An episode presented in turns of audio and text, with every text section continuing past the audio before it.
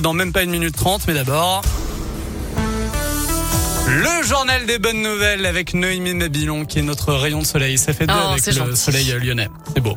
Et on commence ce journal des bonnes nouvelles avec une jeune prodige dans la région. Souvenez-vous de Naïs Pirolet, la chef lyonnaise qui avait représenté la France au Bocuse d'Or 2023. Eh bien, elle rejoint les cuisines de la Maison Pic, restaurant en trois étoiles d'Anne-Sophie Pic à Valence, dans la Drôme.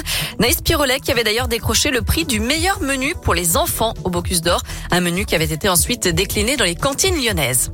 À retenir aussi l'exploit de Ludovic Pomeray, l'Indinois qui a terminé cinquième de l'Ultra Trail du Mont Blanc ce week-end. Il a bouclé les 170 km de course en 21h54. C'est 1h30 de, de plus que le vainqueur, euh, Jim Wolsmley.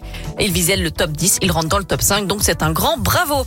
Une bonne nouvelle pour la planète. Depuis le 1er septembre, Leclerc ne distribue plus de prospectus papier dans ses magasins. Ça représente 50 000 tonnes de papier par an d'économiser. L'enseigne Cora a déjà tourné le dos aux publicités depuis le 1er janvier et Carrefour s'engage désormais à réduire aussi considérablement le nombre de prospectus distribués.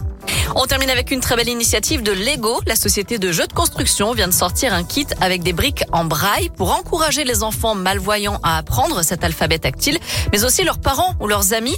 Euh, Ces briques étaient jusque-là distribuées dans les écoles et cette fois-ci, elles sont commercialisées partout.